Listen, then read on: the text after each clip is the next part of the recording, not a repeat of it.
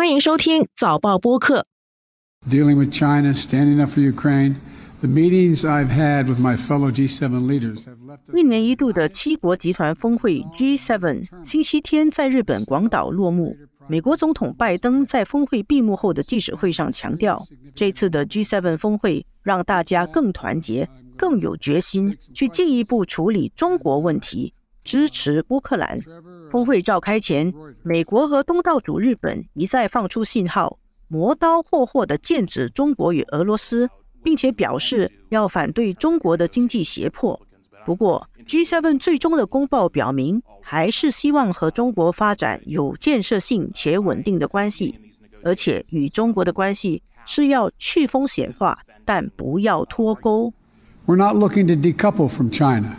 We're looking to de-risk and diversify our relationship with China. 拜登总统还宣布，中美关系应该会很快解冻。I think you're going to see that begin to thaw very shortly. 要如何解读 G7 峰会内外这些复杂的政治动作与运筹帷幄？峰会达到了什么成效？美国和日本拉拢盟友对抗中国的态势已经形成了吗？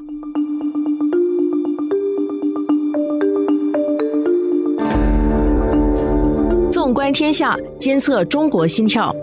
早报播客东谈西论。每周和你一起探讨国际热点话题。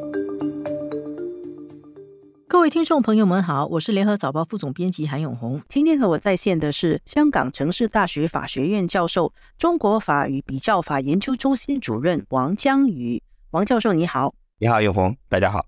刚刚过去的周末，七国集团峰会 G7 在日本的广岛落幕。这次峰会也是备受瞩目，尤其是峰会开始之前，他摆出一副要加强制裁俄罗斯，而且又要团结很多国家起来批评中国，说中国进行经济胁迫，有这种姿态。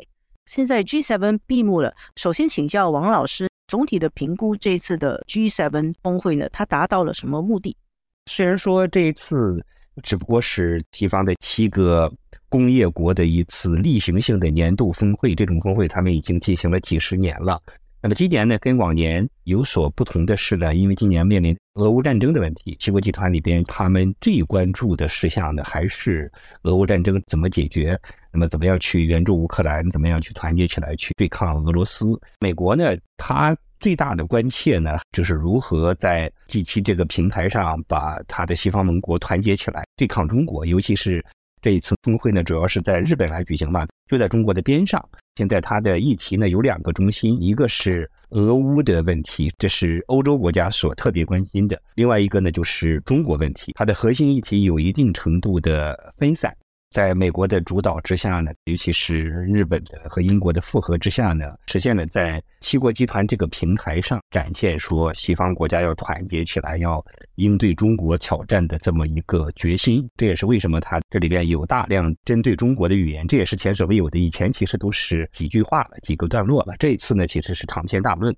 这次又把泽连斯基请过来，然后呢，展现西方国家在这个问题上的团结。所以这两个议题呢，应该说至少在展现决心层面呢，他已经达到了他的目标了。当然，它的局限的本身也是因为这个七国集团本身这个平台的局限。七国集团本身在国际政治经济体系中的地位已经相对衰落，所以它的成就也是有限的。总的来说，他们算是达到了他们的目的，团结一致对付中国，还有对付俄罗斯。口头上团结起来，因为 G 七的最主要的作用的是开会和展示决心了。他一旦不开会，大家各自为政的时候呢，那马上情况就不一样了。应该说，现在全世界只有美国要全心全意的遏制中国，其他国家呢，就算他们想帮美国，一旦回到他各自的首都，他有他各自的利益。对于其他所有的国家来说，这都不是他们政策的中心。其实只有美国是全心全意，而且是他的政策的中心。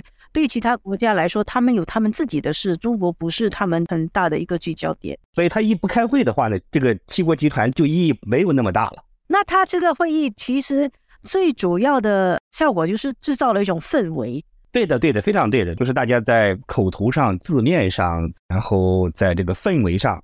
去展现一下决心，展现一下对美国的支持，展现一下对乌克兰的支持，展现一下对中国的关切，仅此而已。因为它并不是一个国际组织，它并不是一个制定法律的和制定规则的机构。说制定完了以后，然后大家都必须出钱、出粮、出人，然后去统一行动，没有的。它只是一个就是交谈，大家去统一意识。对吧？它是一个务虚会，那这种务虚会的话，那它就不可能产生实质的成果的。在这个言辞上，在这个姿态上展现一下共识，但是呢，并不会体现在行动上。我开个玩笑，他们以前总是批评说亚细安啊、东盟、阿西安是清谈馆啊，现在是不是 G7 也是有这个样子的？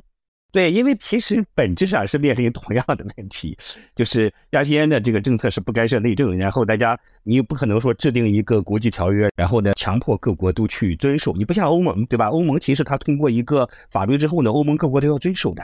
第七呢，它不存在这个功能，它有没有这样子的机制。一旦回去之后呢，各国还是各自为政的。要不然的话，你要是问法国总统马克龙说，这一次我的立场跟我以前访问中国的立场之间是截然矛盾，我们因此而改变了对中国的立场吗？不会的，不会的。他跟中国领导人再见面的时候，他还是反复会强调“法中友谊万岁”，对吧？回去之后就是各自为政的。当然，各国跟随美国是有一定的程度上的差异的，比如说。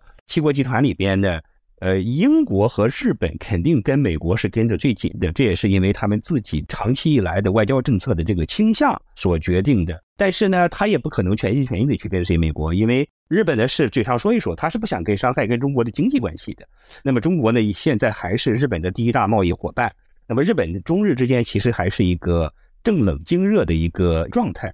像苏纳克他们英国政客这几年特别喜欢为一种危言耸听的方式来表达，但是实际上你说他对中国他到底能做什么呢？他也没有做什么，对不对？他也没有像跟着美国那样去制裁，而且他还反复强调不脱钩，对吧？所以他们一旦回去之后呢，就是各自为政。所以这个平台能采取什么实质上的措施呢？这方面不要有过多的期待。那么我们为什么要关心 G7 呢？既然他们只是做做样子，因为他说话难听嘛。因为他炒氛围嘛，我们不是要跟着氛围吗？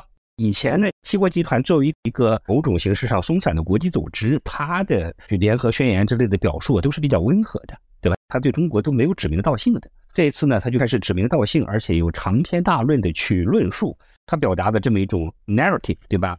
他就会成为很多地方讨论的一些标准用词嘛，它起到一种呃引领舆论的这个作用。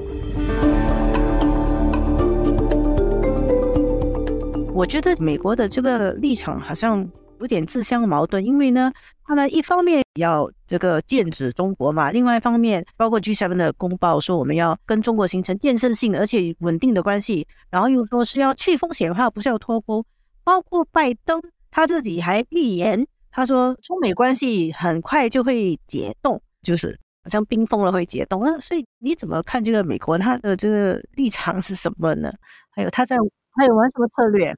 对的，对的，这是一个特别重要的一个问题，这也是七国集团峰会的一个非常重要的一个看点。这次会议的另外一个非常重要的功能呢，就是美国和七国集团希望在中国与西方的关系上呢自我划界。我们要做什么，不要做什么，实际上是美国呢，过去半年左右就开始这样做了，包括苏利文呢，包括布林肯呢，还有拜登总统本人呢，在多个场合呢，就希望这样做了。这个以前是没有的，以前他就是说我们要防范中国，然后呢，我们要这个警惕中国，我们要限制中国的科技的发展。他以前是不在乎的，他是在过去半年左右才开始基本上的自我划界。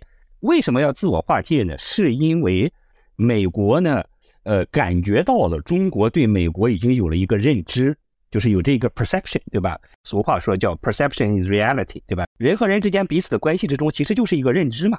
我觉得你对我很好，或者对我不好，可能你内心不见得是对我好，或者你的某一个行动不见得是为了对我好，或者为了对我不好。但是我感觉你是对我好，所以我就会心存感激，或者我就心存怨愤。就是这个感知其实是最重要的，因为我们彼此都是黑箱嘛，是吧？那给中国呢？去年到今年吧，中国外交政策的表达有了这么一个认知，就是 we have come to the conclusion，美国呢是要遏制我们的发展。美国对我们不怀好意，对吧？中国的这个外交语言是把美国当做一个准敌人在表达，要小心美国，他是恨不得让我们灭亡，对我们是灭亡之而后快的。所以，中国对美国是一种准敌人的认知了。而这种准敌人的认知呢，其实是有一个发展的过程的。贸易战开始的时候，中国有一段可认为呢，这是一个偶然事件，所以我在贸易上让利之后呢，就可以结束了，所以才会有这个什么百日协议了，还有这个第一阶段协议了。但是呢，美国并没有就此收手，尤其是美国在贸易战之后呢，就掀起了科技战，然后呢，就对中国整体上的制裁，以及对华为、中兴这些企业个别的制裁。还有一点呢，美国那些议员政客其实特别爱说一些难听的话。他们说的那些话呢，基本上就是一种对中国灭之而后快，而且是充满着赤裸裸的种族主义的看法，对吧？就好像就是中国作为一个人种不应该存在这个世界上一样。这些话呢，会迅速传到中国，不仅传到社交媒体上，在很大程度上，它其实也是影响中国决策者的这个心态的。中国呢，就认为呢，我们不能对美国寄什么希望了，这个家伙他是要灭掉我们的。那如果是这样子的话，那中国就真正进入了底线思维的状态。因为这个中美之间建设性的这种合作伙伴关系啊，几十年来都是这样子。他们对彼此关系的描述是一种叫 constructive partnership，是建设性的合作伙伴的关系呢。虽然我们不是说好朋友好到哪儿去，但是彼此呢还是以伙伴来对待的。如果说一方把另一方当做敌人的话呢，那我不仅要全副身心的要警惕你，哦，我对你发起攻击的话，你也不要意外，对不对？你不要指望我说。任何地方我对你忍让。如果说中国把美国当做敌人关系的话呢，那中国就可能在你想不到的地方发起攻击。而且呢，中国对美国对中国的表达行为都会做最恶意、最敌意的解释。那这样子的话呢，对美国来说这事是非常划不来的，这会让他的对华政策的危险非常大。而且呢，它会让他增加很多的成本。比如说，有些事情他可能想忽悠中国一下，但是发现忽悠不成了。你你没法忽悠你的敌人的，对不对？你说我咱俩是敌人，但是呢，这个事对你有好处，对方会相信你吗？不可能的，对吧？所以呢，会让美国的对华政策的成本呢极度增加，而且呢，让双方对抗的可能性大幅度的升高。所以呢，美国就认识到中国有这么一个认知，对美国是很不利的。所以呢。美国才开始解释说，我对你的政策是有界限的。我不是为了要跟你脱钩啊，我也不是为了全面遏制你啊，我是想遏制你的高科技。他这个说的很清楚。布林肯跟苏利文都说，你遏制你的高科技是为了限制你的军事力量。但是在其他方面呢，我没有这个意思呀，就是你不要误解呀，对不对？美国呢，最近中国不跟他沟通，不跟他谈，对吧？因为如果说我把你定位为准敌人的话，我跟你谈什么呢？没有任何可以合作的领域。对不对？我把你定位为准敌人，它其实也有另一层的含义，就是我不怕你跟我是敌对关系，我就全身心来准备，我跟你没什么好谈的了，对吧？也没有没有妥协，没有绥靖，我也不求和，不抱幻想了。哎呀，不抱任何幻想，对中国也不跟你谈了。所以对美国来说呢，他现在对华政策就就面对着一个不确定向哪个方向发展的一个黑洞，所以呢，他就比较着急，他就希望跟中国沟通，建立护栏，解释自己的立场，我是这样子的，不是那样子的，对吧？去风险不是要脱钩，去风险这个词呢是欧洲的定义，所以这一次在这个 G 七写上的话，那肯定是因为欧洲的要求了。因为欧洲呢对抗中国，很大程度上呢是跟随着美国的指挥棒走的，但是呢并不是他的 top priority。他也认识到跟中国的关系呢可能会有一些风险，所以不是脱钩而是去风险，这是欧洲的这个政策。那美国呢也把它加进来，那这也有可能成为未来西方国家统一的政策。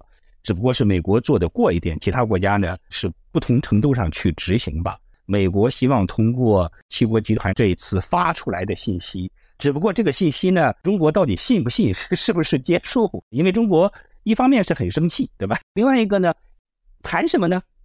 没有什么好谈的。中国连两国总统去见个面或者通个话都没有兴趣。他不想浪费那个时间，取得实际的成果，一定就是要双方你给点我给点，对吧？一定有一个 give and take。美国目前这个情况是不可能做任何让步的，美国什么都不给的，对不对？中国是愿意给的，但是中国给东西可能什么都换不来，所以呢，我跟你谈什么呢？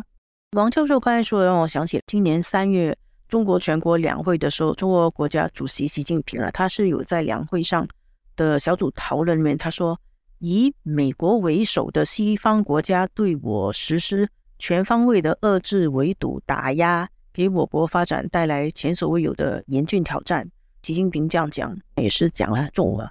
你刚刚说这半年来，中国在外交上有这样子的语言，而而且就是表现出对于改改善中美关系已经。不抱希望了，是一种准敌人的姿态。有没有一些导火索或者关键时间节点？比如说气球事件，是不是一个时间节点？直到中国突然间转过来了，他觉得我就把美国当成准敌人，或者就放弃再跟美国沟通，可以得到什么好结果？气球事件呢，呃，是一个标志性的事件。你要说它是时间节点的话，中国对美国的这种不抱希望的表态呢，是差不多气球事件以后的，是吧？习主席呢在两会上的发言呢，这就是应该对中国来说，这是一个最高层级的官方的表态，这一定是内部达成了共识之后的一种表态。呃，所以气球事件呢，可能是起到了催化剂的作用，应该说可能让中方下定了最后的决心，觉得沟通没有用，可以说是。压垮骆驼的最后一根稻草了。这一次我跟你说的很清楚了，我们沟通还是没有用，你还是扇我的脸。这个事事件之后，让中方对美国不寄希望了。我听您这样说，就是美国开始在想：哎呀，糟了，我不要让中国有这个认知，把我当成是敌人。我要跟他说，我其实不是要跟你做敌人的。那你觉得美国现在要做的那些解释是真的吗？不管中国信不信呢，我们从第三者看，你觉得美国这个是真的吗？你相信吗？现在很多东西都是虚虚实实的，就是我们作为观察者呢，只能是猜测。我个人感觉就是在真和不真之间吧。中国的发展其实就是说，除了在一些个别事件上比较 aggressive 之外呢。其实中国的发展，它其实还是比较稳定的。美国今天指责中国的很多事情，十年前甚至是十五年前、二十年前，同样可以指指责。中国的政策并没有发生突变，是美国对中国的政策呢，大概在奥巴马的后期开始有所警惕中国，然后特朗普的突然发动贸易战，贸易战之后呢，再发动这种科技战。让中美关系呢进入了敌对的状态，双方也许早处着不顺眼了。美国对中国看着不顺眼多一些，但是是美国首先进行了政策的突变。那他为什么进行政策的突变呢？那肯定也是因为美国有一个新的认知了嘛。中国过去四十年的改革开放的总体的经济成果，更重要的是它的过去二十年在军事上的突飞猛进的发展，和在国际政治的。话语权的这些领域，它的影响大幅度的提高呢，确实是让美国感觉到了不能再这样下去。美国并不是一个侵略成性的国家，中国和美国都一样，应该说这是两个非常好的国家。它体现在什么地方呢？这两个国家它其实都是希望通过增加自身的生产能力、制造财富的能力，还是通过希望本民族的劳动去创造财富的。它不像以前二战时候的日本和德国，它是希望通过掠夺。对吧我在美国生活过多年，美国的普通人民是非常可爱的，但是呢，有一些精英们，他们指挥全世界已经指挥出一种感觉来了。比如说，你要碰到一些美国精英，他也会彬彬有礼呀，他也会显得温文儒雅的样子呀，但是呢，他对事情的判断啊，自然就带着一种自上而下的指点江山，而且你还得听，对吧？做世界第一已经进入美国精英的基因里边了，所以让他们改变的话，他们是很难的。所以，面对过去几十年突飞猛进发展的中国呢，他一定是要遏制中国的，而且他也担心中国一旦成为世界老大之后呢，对他不利，对吧？因为也不知道中国会向什么样的方向发展，大家的价值观念也都不一样。那你成为世界老大，我成为世界老二，那你摁着我打怎么办？所以，出于这些考虑呢，他一定要遏制中国的发展的。我觉得美国呢，他是希望让制造业回到美国，对吧？让美国自己强身健体，让实业回到美国。另外一方面呢，他也不希望说。让中国从美国的科技中获利，在全世界范围内组织一个科技联盟来限制中国，让中国发展的慢一点。他这样他是愿意的，不管他的意图是好是坏，他想跟中国建立什么样子的关系，他这个基本考虑是有的。那么下面就是一个度和成本的问题了。美国就想着。哎，我只不过 是想只让制造业回到我们美国，我建立一个脱离你的控制的供应链。我并不是说呀，想跟你发生全面的对抗。你要跟我全面的对抗，我还得防着你，这个就划不来了，对吧？另外一个呢，经济上确实也是没法脱钩的。中国突然不向美国出口，美国突然不向中国进口了，它的通货膨胀都已经这么高了。它在如果说没有中国提供的这个廉价的消费品的话，那美国内部不知道会乱成什么样子了，对吧？美国希望遏制中国的发展。这一点是非常真诚的，但是要不要让它发展到跟中国全面敌对的状态，双方要互相警惕防范，他可能觉得这样的成本就太高了。汪老师，我听您这样讲，我觉得中美之间他们在一种相互揣测彼此的意图、彼此的决心、彼此感知对方跟自己斗的一个阶段。我们还在感知你要拿多少成本来跟我斗，可能中国已经准备要卯足劲去防范他，或者说至少中国做出这个姿态了。你也拿不准，对吧？对中国就这样测试出美国到底真正的意图是什么？可能是这样看美国有什么反应。这个情况大概会持续多久呢？我们接下来走势会是怎样？